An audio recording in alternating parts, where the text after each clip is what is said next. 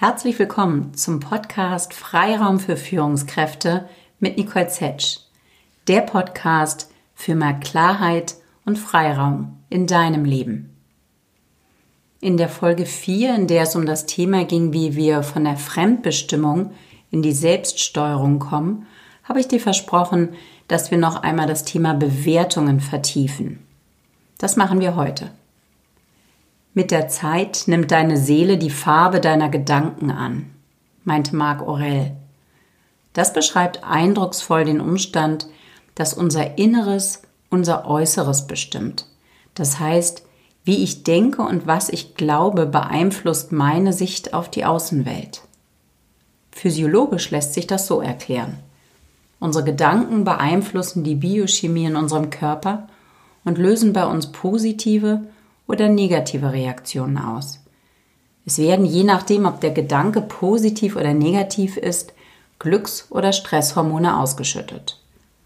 Oder anders ausgedrückt, die Chemie unserer Gedanken bewegt sich in unserem Blut. Fest steht, wir machen uns unsere Gefühle selber, positive wie negative.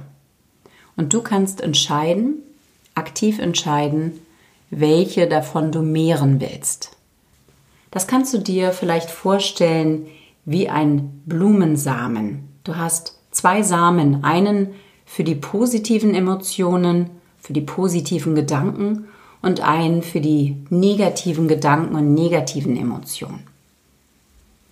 Und die Frage ist, welchen davon du nähren willst, welchen davon du mehr Wasser geben willst, damit etwas daraus wächst. Meist sind unsere Gedanken Bewertungen der Situation oder des Gegenübers und unsere Bewertungen machen uns Stress. Wie das? Stell dir vor, du verlässt morgens spät das Haus und läufst im Eilschritt zur Bushaltestelle, um deinen Bus zu erwischen.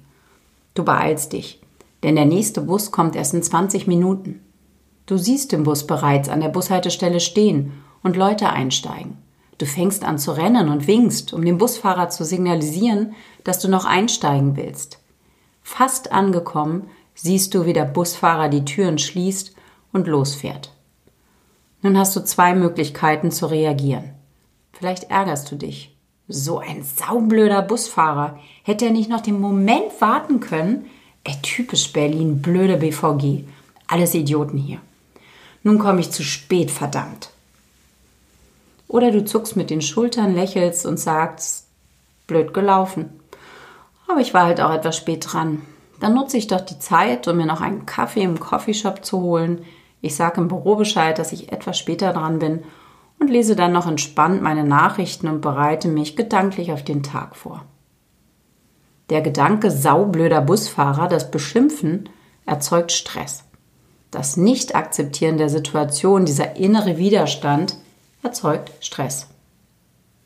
Wenn du dagegen die Situation akzeptierst, Ja zu der Situation sagst, gehst du damit positiv um und nimmst den Stress raus. Nun denkst du vielleicht, pff, die Nicole hat gut reden, bin ich Gandhi oder was? Wenn mich etwas ärgert, möchte ich auch mal Dampf ablassen. Verstehe ich gut. Mache ich auch mal. Aber tatsächlich macht der innere Umgang mit der Situation, deine Bewertung der Situation den Unterschied, wie du dich fühlst und wie es dir geht. Studien haben herausgefunden, dass eine Emotion gerade mal 90 Sekunden bei uns bleibt. Wenn sie länger bleibt, was ja in der Regel bei uns durchaus ist, dass wir länger in einem Gefühl hängen bleiben, dann liegt es darin, dass wir sie mit unseren Gedanken, mit unserer Gedankenspirale weiter füttern. Das heißt, wenn du ein negatives Gefühl hast, vielleicht wie Wut oder auch Traurigkeit oder ähm, ja, Verzweiflung, dann bleibt es länger als 90 Sekunden, weil du die Gedanken rund um das machst, weil du da rundherum immer wieder kreist, solche Gedankenspiralen. Das heißt, wir füttern mit unseren Gedanken die Emotionen und ähm, befeuern sie, gießen bildlich gesprochen sogar noch Öl ins Feuer. Schauen wir uns das doch noch mal näher an. Der Fakt ist unabänderbar, die Situation ist, wie sie ist. Die Bewertung der Situation liegt dagegen immer in unserer Hand, in unserer Verantwortung. Indem ich schimpfe und jammere, mache ich mich selbst zum Opfer der Situation. Wir bewerten und beurteilen ständig. Unser Gehirn validiert permanent unser Umfeld, die Situation und unser Gegenüber. Unser Gehirn hat eine eingebaute Tendenz, sich eher auf das Negative zu fokussieren, die Situation negativ zu bewerten. Man spricht auch vom Negative Bias. Wir konzentrieren uns eher auf das, was nicht funktioniert und was schief gehen kann. Gerne auch immer schon den Gedanken auf die Zukunft, was wäre, wenn, dieses What if statt What is, was ist eigentlich gerade in der Situation. Also anstatt wirklich zu würdigen, was momentan in der Situation stattfindet, gehen wir gerne auch schon einen Schritt weiter und malen uns vielleicht Szenarien aus, Katastrophenszenarien, wie es schiefgehen kann, wie es noch schlimmer kommen kann. Wir konzentrieren uns also eher auf das, was nicht funktioniert, was schiefgehen kann. Studien haben auch gezeigt, dass negative Gefühle schneller wahrgenommen werden und länger und stärker nachwirken. Sie werden klarer erlebt und binden damit auch mehr Aufmerksamkeit. Warum ist das so? Evolutionär war das durchaus vorteilhaft, denn es hat das Überleben gesichert.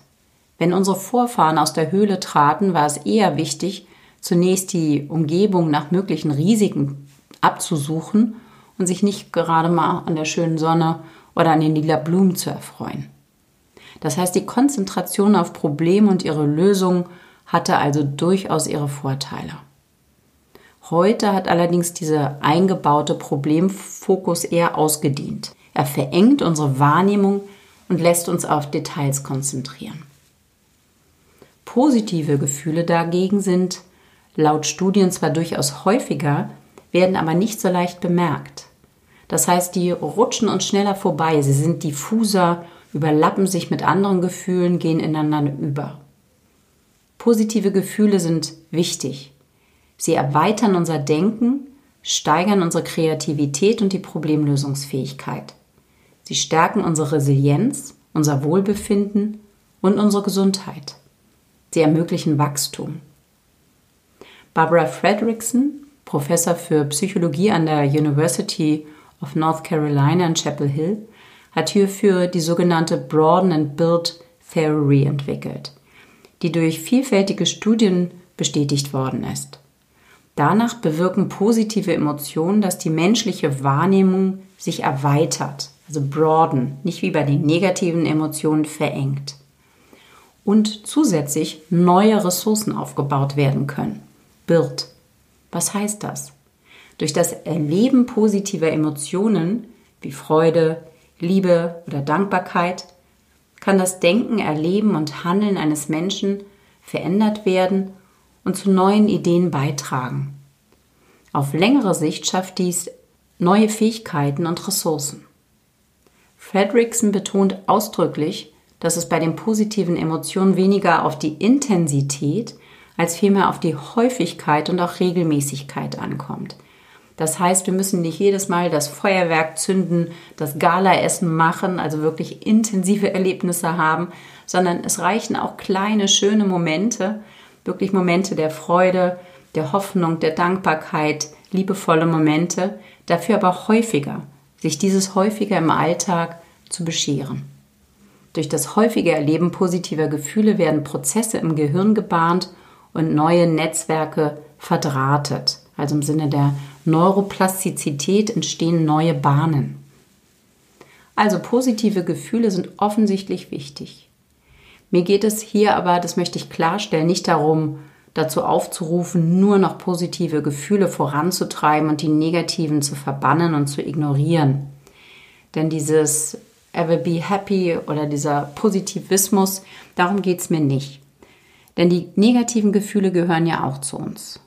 Es lohnt sich aber, die positiven Gefühle aktiv zu betonen, damit unsere Voreinstellung, diese negative Voreinstellung, ausgeglichen werden kann. Die Bandbreite unserer Gefühle gehören zu unserem Leben. Ich mag da das Bild, das äh, Cory Muscara, ein Achtsamkeitslehrer und Autor eines sehr schönen Buches Stop Messing Your Life, geprägt hat. Er schrieb, stell dir deine Emotionen wie einen Fluss vor. Manchmal ist das Wasser dunkler, manchmal heller. An manchen Stellen fließt es langsam und friedlich, an manchen Stellen fließt der Strom schneller und es fast nicht zu zähmen. Alle Emotionen zu sehen und anzuerkennen heißt, sich nicht abzuwenden oder zu behaupten, der Fluss hätte nur helles Wasser, ruhiges Wasser. Es heißt, den Fluss in seiner Gesamtheit zu akzeptieren und zu lernen, auf dem Fluss zu segeln. Das mag ich gerne, tatsächlich alles grundsätzlich dalassen, akzeptieren, es auch wahrnehmen. Aber die Frage ist halt, was davon möchtest du befeuern? Wo möchtest du mehr Öl ins Feuer gießen, beziehungsweise bleiben wir bei dem Bild mit den zwei Samen? Welchen Samen möchtest du wässern, den positiven oder den negativen? Also beides ist wichtig, positive wie negative Gefühle. Aber was wir wann erleben und vor allen Dingen wie oft, liegt in unserer Verantwortung. Wir sind verantwortlich für unser Erleben. Denn unsere Bewertung der Fakten können wir beeinflussen. Kennst du, wie ich, Menschen in deinem Umfeld, die ständig meckern? Solche, die immer jammern? Ich nenne sie manchmal auch, das ein bisschen gemein, die ewig trüben. Selbst wenn es nicht die ewig trüben sind, so gehört es vielleicht fast zum guten Ton, sich zu beklagen.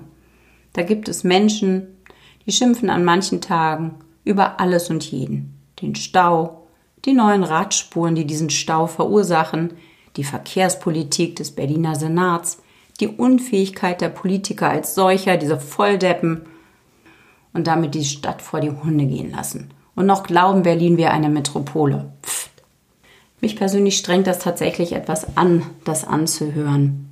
Es zieht mich runter. Und ich empfinde das auch ein Tick weit als eine Opferhaltung, dieses Jammern. Ich möchte dir hier Jens Korsen vorstellen. Jens Korsen ist Psychologe und Experte für Persönlichkeitsentwicklung. Mit seiner Philosophie und Praxis des Selbstentwicklers arbeitet er mit Spitzensportler und Sportlerinnen, Managern und Managerinnen zusammen. Der Selbstentwickler nutzt vier Werkzeuge. Die Selbstbewusstheit, die Selbstverantwortung, das Selbstvertrauen und die Selbstüberwindung. Jens Korsen begrüßt jeden Morgen den neuen Tag mit Willkommen Tag, ich erwähle dich mit allem, was du bringst. Sein Ansatz ist, dass wir Ja zum Leben sagen und dass wir, wenn wir etwas erleben, was uns nicht so sehr an den Kram passt, dass wir uns da sagen, ja, die Situation ist mein Coach. Also diesen inneren Widerwillen, der vielleicht automatisch erstmal hochkommt, nicht weiter befeuern, nicht weiter nähren, sondern sich daran erinnern, dass wir ja morgens gesagt haben, ja zum Leben, ja zu diesem Tag, ja dazu, dass ich zur Arbeit gehe und die Dinge erlebe, die da kommen.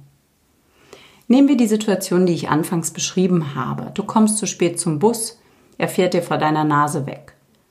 Deine automatische Reaktion wird vielleicht sein, zu schimpfen, dich zu ärgern, doch nur du selbst leidest darunter. Wenn dir diese automatisch negative Reaktion, das Schimpfen und das Jammern bewusst wird, nimm Haltung an und sag dir, die Situation ist mein Coach. Was mache ich jetzt damit? Diesen Aspekt des Haltung annehmens finde ich schön, weil da stecken zwei Themen drin. Einerseits diese innere Haltung, zu sagen, ich übernehme Verantwortung. Ja, die Situation ist mein Coach. Ich gestalte. Ich muss nicht negativ schimpfen. Ich muss nicht alle beschimpfen. Und andererseits aber auch die Körperhaltung, weil unsere Körperhaltung, das zeigen Studien auch, macht viel aus damit, was wir denken und wie wir bewerten. Das kannst du selbst mal ausprobieren. Wenn du dich vielleicht mal so ein bisschen zusammenrollst, also so nach unten den Blick richtest, das Kinn so gern Brust, die Schultern so rund machst, dich so ein bisschen kleiner, als wärst du so ein miese Peter, also so eine traurige, negative Haltung einnimmst. In dieser Haltung ist es echt schwierig, meine Stimme verändert sich, glaube ich, gerade schon dadurch, ähm, stark und selbstbewusst aufzutreten und zu sagen, ja, ich gehe das an, das mache ich, die Situation schaffe ich. Dagegen, wenn du jetzt wieder die Schultern nach hinten ziehst, nach hinten unten, weg von den Ohren, dich aufrichtest, dich ganz gerade machst, die Brust sich öffnet, der Blick wieder nach vorne gehen kann, dann fühlt man sich viel stärker, viel souveräner, selbstbewusster. Amy Cuddy, eine ähm, Professorin, hat eine Amy Cuddy, eine Professorin auch der positiven Psychologie, hat diesen Aspekt erforscht und nennt diese unterschiedlichen Positionen auch Power Poses. Dazu werde ich gerne nochmal eine extra Folge machen, weil ich das wirklich faszinierend finde. Zurück zu unserer Situation. Automatische Reaktion, das Schimpfen beginnt, du nimmst Haltung an und sagst dir, die Situation ist mein Coach, was mache ich jetzt damit? Die Selbstverantwortung steht dafür, dass wir uns selbst entscheiden können, wie wir mit der Situation umgehen wollen. Damit kommen wir von der Ohnmacht in die Eigenmacht. Das kann man üben und trainieren. Es gibt Menschen, die haben eher grundsätzlich einen negativen Blick auf die Welt. Es gibt Menschen, die fast schon unverbesserliche Optimisten sind und immer nach den positiven Aspekten suchen. Sicherlich ist dies in unserer Persönlichkeit durchaus angelegt aufgrund von Genen und Prägungen, doch wir können hier jederzeit auch etwas verändern, etwas trainieren und die positive Wahrnehmung aktiv stärken. Hierzu ein Beispiel aus meiner Coaching-Praxis. Christian, Mitte 40, Jurist und Geschäftsführer eines Verbandes, groß sportlich, kam zu mir, um mit mir mögliche berufliche Veränderungen auszuloten.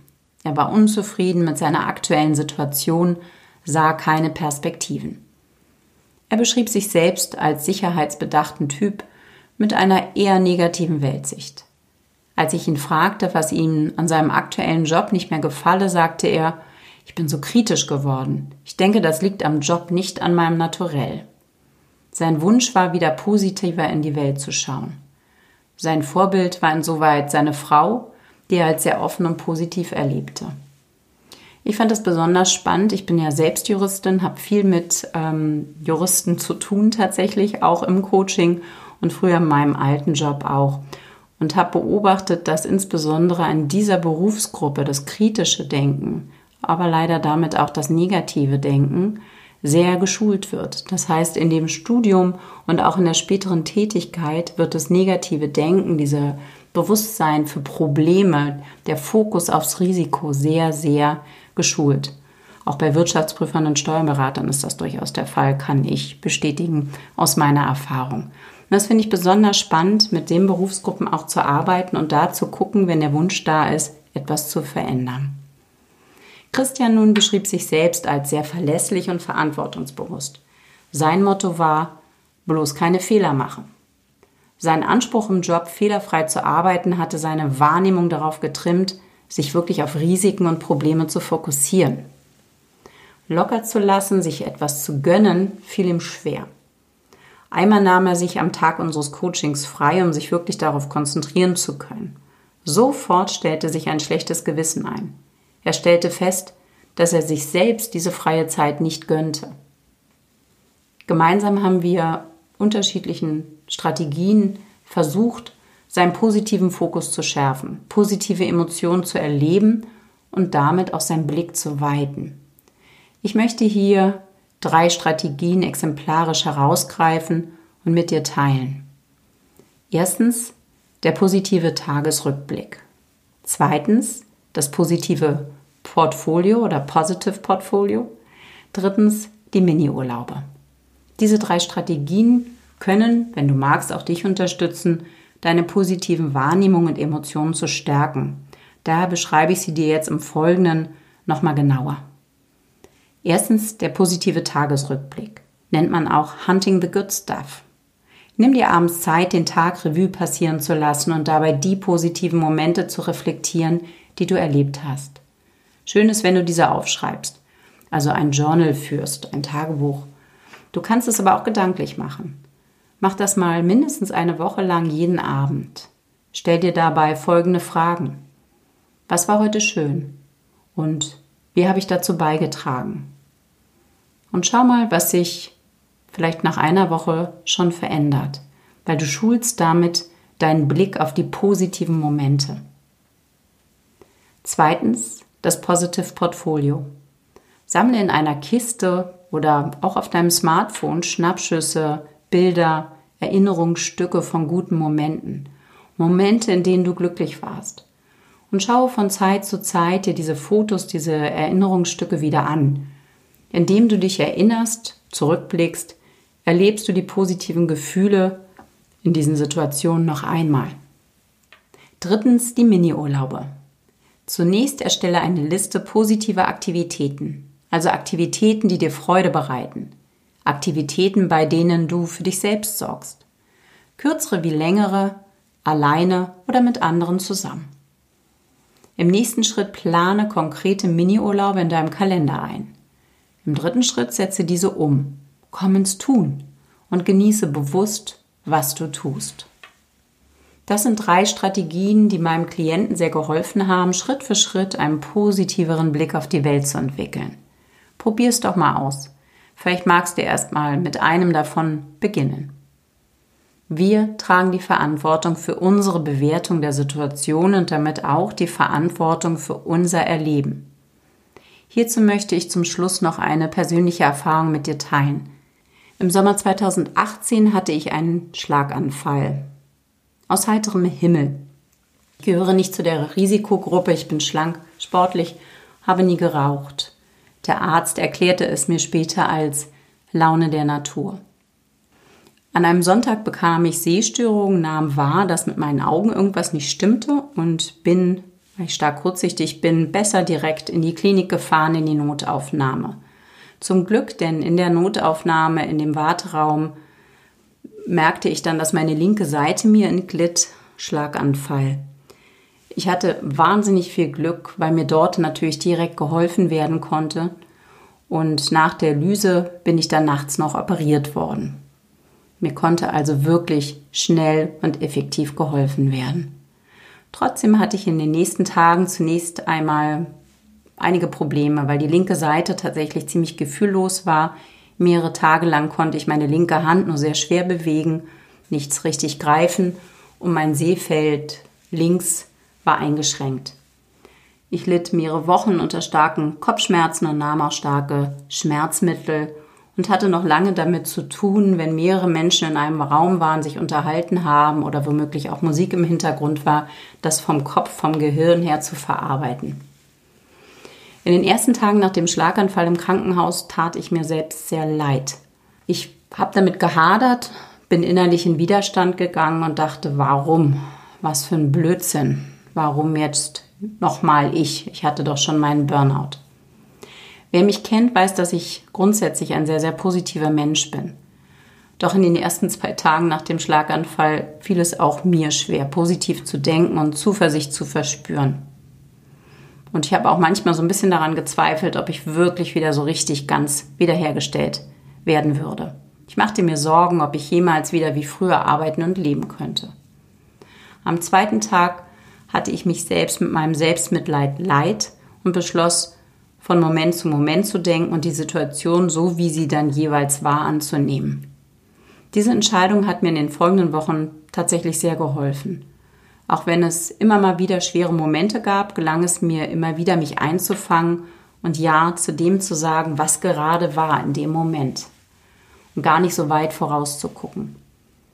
Damit bekam ich wieder Kraft und kam von diesem Gefühl der Ohnmacht, dieser Fremdsteuerung, wieder in die Eigenmacht denn ich hatte das Gefühl, etwas zu tun, indem ich die Situation aktiv annahm und mich bewusst entschied, damit Frieden zu schließen.